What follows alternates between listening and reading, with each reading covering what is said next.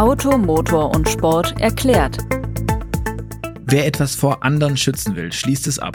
Das Prinzip gibt es schon seit Jahrhunderten. Bei Haustüren, Schatztruhen und natürlich auch bei Autos. Aber wirklich komfortabel sind die meisten Schlösser nicht, denn durch das Abschließen wird nicht nur Fremden der Zugang verwehrt, sondern auch im ersten Moment dem Besitzer.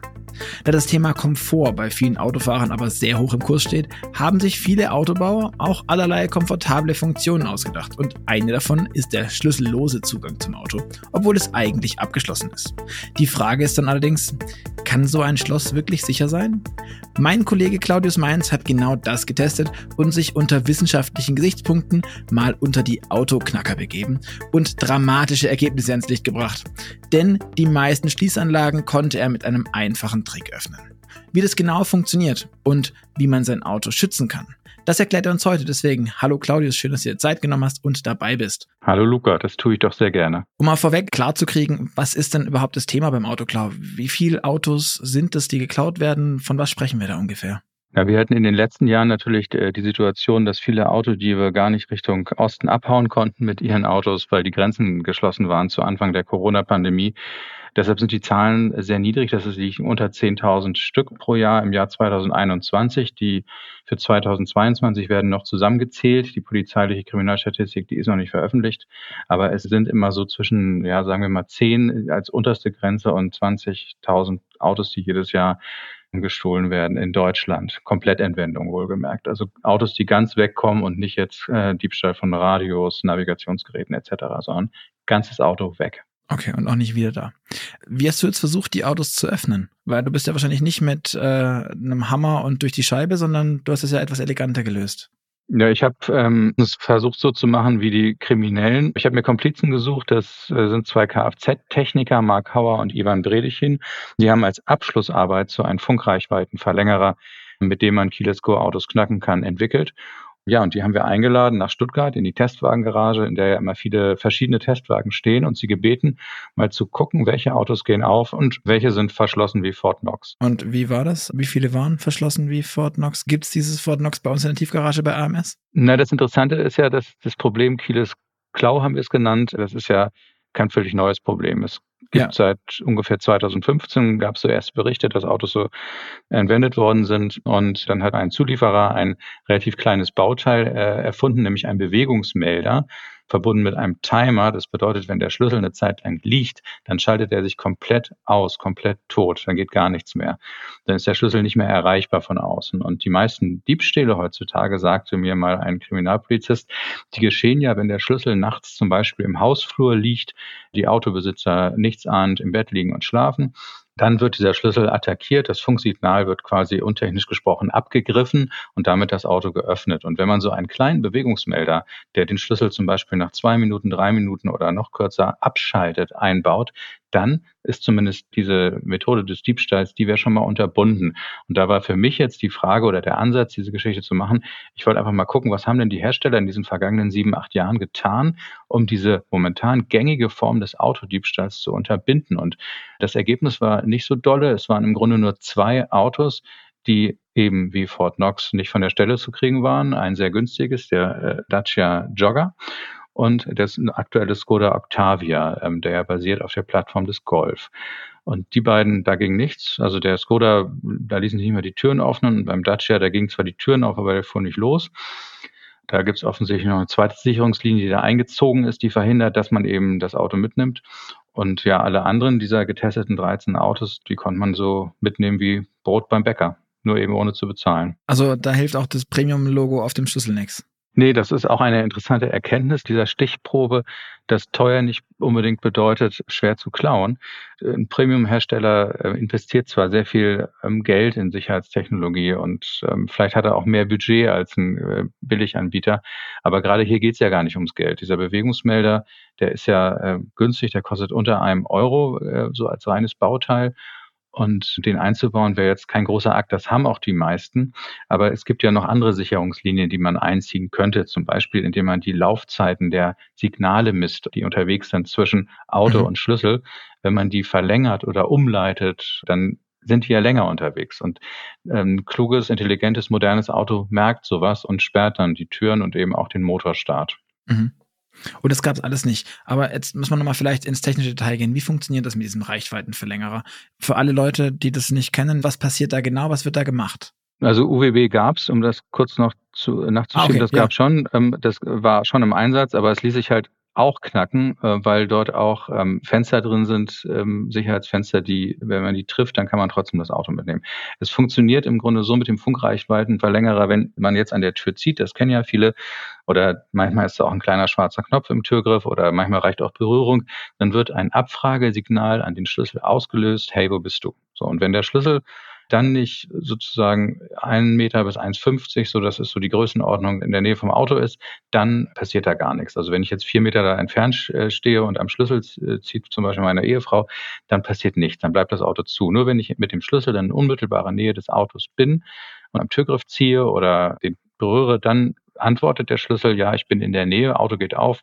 Nach dem gleichen Prinzip funktioniert auch die Starttaste.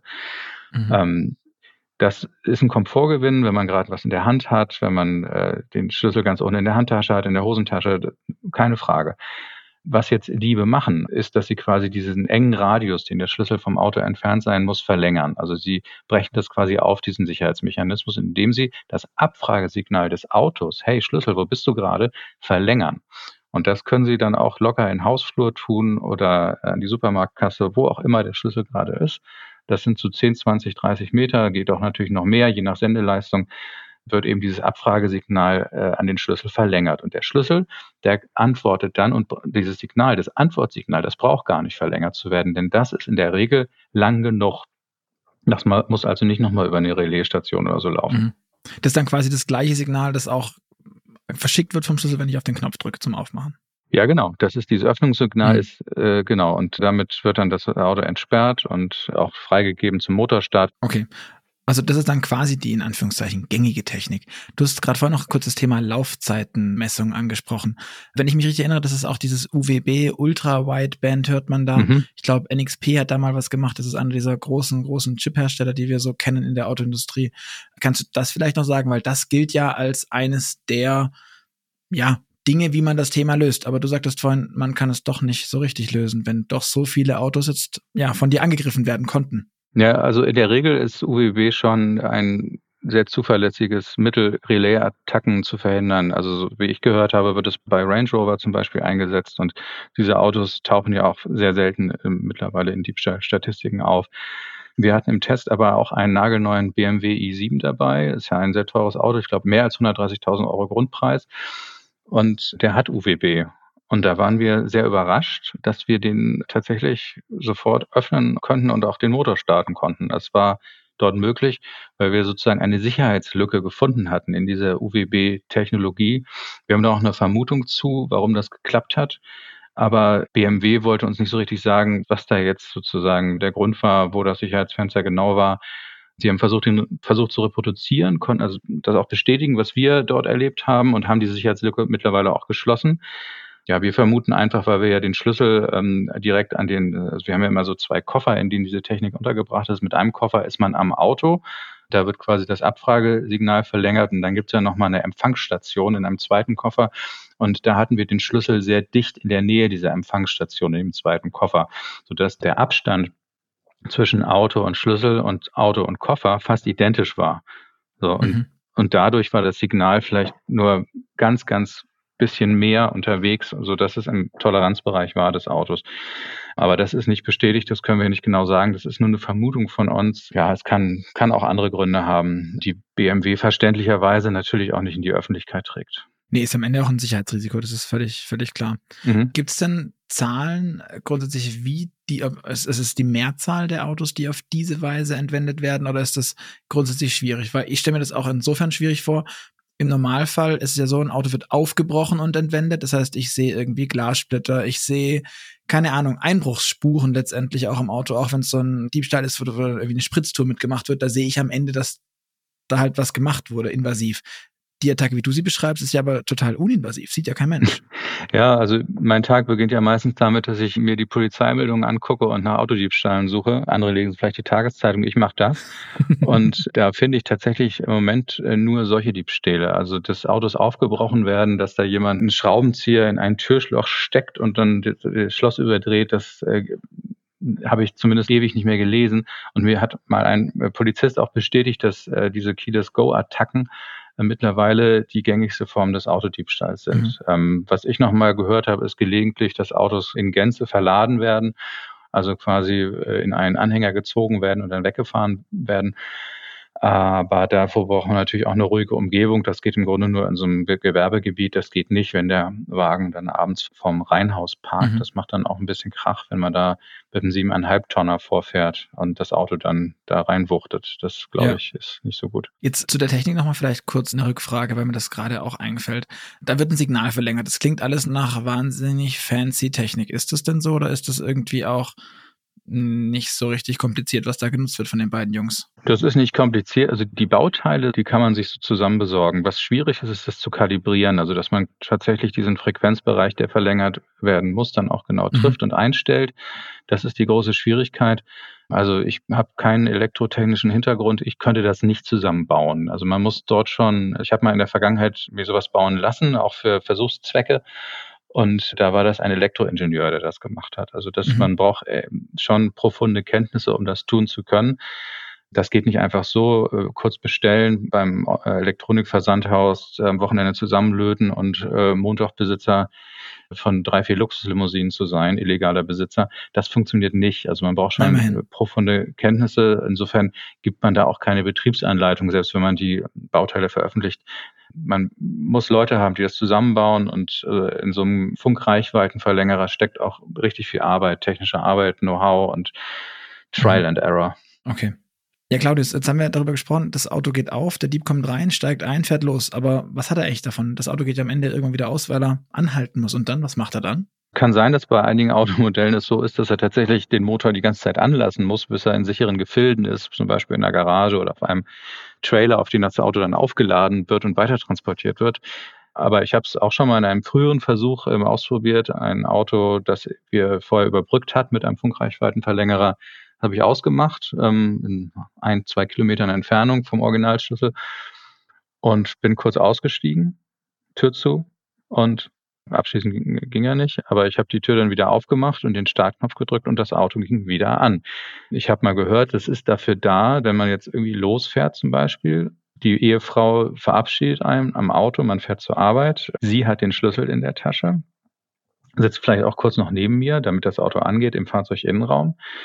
Dann steigt sie aus. Ich habe vorher schon den Motor angemacht, fahre weg. Ehefrau geht mit dem Schlüssel ins Haus, ich fahre mhm. weiter. So, und jetzt wäre es ja doof, wenn dann auf der A7 plötzlich der Motor ausgeht, weil der Schlüssel nicht in der Nähe ist. Und deshalb habe ich da so eine Sicherheitsreserve, auch eben zum Beispiel, um von einem Rastplatz wieder wegzukommen. Das wurde mir mal so erklärt, dass das der Grund ist dafür, dass man auch ohne Schlüssel so ein Auto dann wieder anbekommt. Mhm. Solange es nicht abgeschlossen wurde quasi. Genau. Aber erhebliches Sicherheitsrisiko in jedem Fall. Ja, es ist, man erkauft sich ein äh, Komfortgewinn teuer mit einem Sicherheitsrisiko. Das ist so, ja. Jetzt hast du gesagt, es gibt Möglichkeiten, du hast gesagt, es ist grundsätzlich günstig für die Autohersteller, das nachzurüsten. Hast du den Eindruck gehabt bei deiner Recherche, auch bei dem Konfrontieren der Autohersteller, dass ihnen das zu teuer ist, dass sie zu wenig machen, dass sie es einfach nicht auf dem Schirm haben oder vielleicht sogar, vielleicht ein bisschen gemein, aber geschlampt haben bei der Implementierung? Weil wenn BMW so eine Sicherheitslücke bei ihrem Prestige-Premium-Hyperwagen äh, sogar passiert, sie haben es abgestellt, zum Glück, dann ist es ja irgendwie auch ein, ein bisschen ein Armutszeugnis für dieses ganze Thema in der Industrie, oder? Das ist es auf jeden Fall. Was ich festgestellt habe, sei es zum Beispiel der Diebstahl von Navigationseinheiten, ähm, auch bei BMW ja mal relativ ähm, gängig leider. Das ist so sechs, sieben Jahre her. Das wurde ja mehr oder weniger hingenommen. Man hat sich da teilweise nicht mal die Seriennummer der gestohlenen Geräte aufgeschrieben oder notiert in den Werkstätten, wenn dann die äh, Besitzer von BMW äh, dorthin kamen mit aufgebrochenen Autos, so dass das zweite Gerät immer ein legales war. Also das Interesse war nie so besonders groß. Ich kann BMW das jetzt nicht unterstellen. Ich vermute eher, dass hier ähm, so Komfort-Zielkonflikte sind. Also wenn man dass man bestimmte Fenster ähm, freilassen muss bei der Programmierung von so einem Schlüssel, eben zum Beispiel um Batterien zu schonen. Also dieser Schlüssel funktioniert ja auch mit Annäherung. Ähm, da müssen auch bestimmte Korridore abgedeckt werden. Also das ist alles hochkomplex und man kann gar nicht, wahrscheinlich gar nicht alles berücksichtigen und muss bestimmte Dinge freilassen, meistens auch aus Komfortgründen. Welche das sind, weiß ich bislang nicht. Mhm. Zumal es ja auch welche gibt, die das hinbekommen, Hersteller. Vielleicht wird er auch am falschen Ende gespart. Das sind aber alles nur, nur Hypothesen. Da ist BMW im Grunde jetzt am Zug, das aufzuklären und zu sagen, was da los ist. Oder zumindest die Sicherheitslücken abzustellen, dass mhm. eben dieser Image-Schaden nicht eintritt, dass BMW eben leicht zu haben sind. Das ist auch immer das Kriterium, so nach meiner Erfahrung, wenn ähm, sozusagen das Image wirklich droht, massiv beschädigt zu werden, eben durch zu viele Diebstähle, dann wird reagiert. Aber die Schwelle ist nach meiner Erfahrung bei vielen Herstellern liegt die sehr, sehr hoch und es dauert ewig, bis ich was tue. Das ist leider so. In gewisser Weise wird das auch in Kauf genommen, dass äh, sowas passiert. Mhm. Jetzt noch die Servicefrage zum Ende hin. Angenommen, ich bin Opfer eines Diebstahls und mein Auto wurde geklaut, was mache ich denn? Ich gehe zur Polizei, richtig, aber was sage ich denen? Mein Auto wurde lautlos entwendet, niemand hat was gesehen, keiner weiß was. Wie geht es dann weiter? Ja, grundsätzlich kann das natürlich auch eintreten, wenn das Auto mechanisch gestohlen wird. Also nicht immer liegen ja, ja. Scherben auf dem Boden ich erinnere mich, dass ich früher mal einen alten Golf 3 hatte. Da hat auch mal, als ich an der Uni parkte, jemand versucht, den zu stechen, wie man damals sagte, also einen Schraubenzieher in das Schlüsselloch zu stecken. Äh, das hat nicht geklappt. Äh, da wurde, ging auch nichts kaputt. Das hätte man auch nicht, wenn, wenn der erfolgreich gewesen wäre, dann hätte, hätte ich auch die Beweislast gehabt auf meiner mhm. Seite. Die habe ich immer bei so einem Diebstahl. Und meine Erfahrung zeigt jetzt auch irgendwie, wenn ich so mit Polizeibeamten spreche, zumindest ist so das Resümee, dass sie sich mittlerweile daran gewöhnt haben. Das ist die gängigste Form des Autodiebstahls. Sie wissen, dass da nicht unbedingt Glasbruch bei entstehen muss. Viele haben ja auch Überwachungskameras äh, mittlerweile mhm. installiert, die sowas dann auch aufzeichnen. Also wenn man im Netz rumgoogelt, wird man diverse Keyless Go Diebstähle finden. Das sind immer ganz spannende Bilder, aber die sind nicht nur spannend, sondern die helfen eben auch den Geschädigten zu belegen, dass ihr Auto tatsächlich abhanden gekommen ist. Und diese Beweisproblematik ähm, habe ich jetzt so in letzter Zeit nicht mitbekommen. Das klingt doch eigentlich schon mal ganz gut. Was dann aber die Frage ist, wenn ich beweisen kann, wem muss ich denn beweisen? Der Versicherung? Zahlt die und welche? Naja, es kommt ja natürlich immer ein bisschen auch auf die Versicherung an, aber die Autos, die dann gestohlen werden oder auf den Versicherungsvertrag, sind ja meistens teure Autos. Auf die haben es ja die Diebe abgesehen. Und sowas versichere ich als Verbraucher ja meistens nicht nur Haftpflicht, sondern da habe ich ja zumindest eine Teilkaskoversicherung. Und dann ist der Diebstahl eigentlich auch abgedeckt. Mhm. Also die Teilkasko für den Autodiebstahl.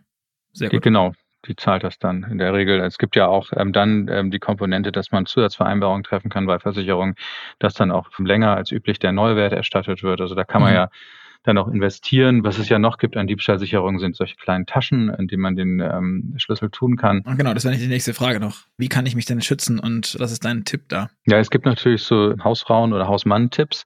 Das ist zum Beispiel den Schlüssel in den Kühlschrank tun. Der dicke Stahlwände ist meistens weit weg von der Haustür das ist eine Idee. Es gibt Taschen im Zubehörhandel, die ich allerdings kritisch sehe, weil man muss den Schlüssel rauspulen und man hat ja eigentlich so einen Keyless Go Schlüssel aus Komfortgründen, weil man eben nicht immer den Schlüssel irgendwo raus und reinstecken möchte, sondern man möchte ihn einfach in der Tasche haben, Auto auf und zu machen.